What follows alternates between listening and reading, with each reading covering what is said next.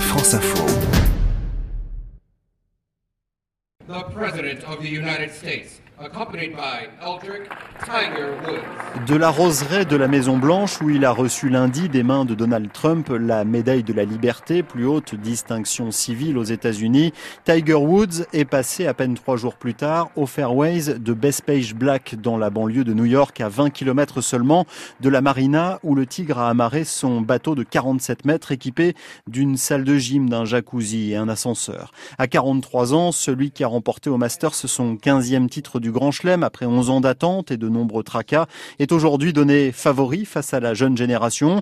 Pour cette USPGA, il retrouve un parcours sur lequel il s'est imposé en 2002. Un avantage En théorie, oui, même si les choses ne sont pas si simples pour Christophe Muniesa, directeur technique national de la Fédération française de golf. À l'image des autres euh, parcours de majeurs, euh, le parcours a subi euh, des modifications, il a été allongé, il sera préparé avec des fairways très et donc pour Tiger Woods. C'est pas forcément le parcours sur lequel il va être le plus euh, à son aise. Certes, Tiger Woods tape fort, mais il ne tape plus euh, aussi fort que des joueurs comme euh, Brooks Kopka, Dustin Johnson ou McIlroy. Donc sa distance, c'est plus autant que ça a pu l'être par le passé un avantage concurrentiel. Et puis l'autre aspect aussi, c'est que Tiger Woods peut avoir une mise en jeu un peu erratique, égarer un petit peu ses drives. Ça, ça peut lui être fatal sur ce type de parcours. Revenu de la 1199e place mondiale à la 6e en moins de deux ans, Tiger Woods peut, en cas de victoire la semaine prochaine,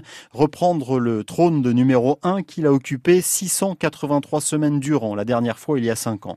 Comparé aux années de sa splendeur, Tiger Woods ne pratique plus le même golf, mais il a retrouvé visiblement son ascendant psychologique. Ça a été particulièrement vrai lors du Masters en opposition directe avec Francesco Molinari, euh, il a pris l'ascendant psychologique. Euh, à distance, avec Brooks Kopka, là aussi, euh, c'est lui qui a eu le dernier mot. Donc ce qui a fait la force de Woods pendant des années, il semble l'avoir retrouvé et il semble faire peur de nouveau. Ça va être très intéressant de voir justement ce qui va se passer pour aller chercher une victoire. Un seul joueur français sera en lice la semaine prochaine, Mike Lorenzo Vera, nouveau numéro 1 tricolore depuis sa cinquième place en Chine sur le Tour européen.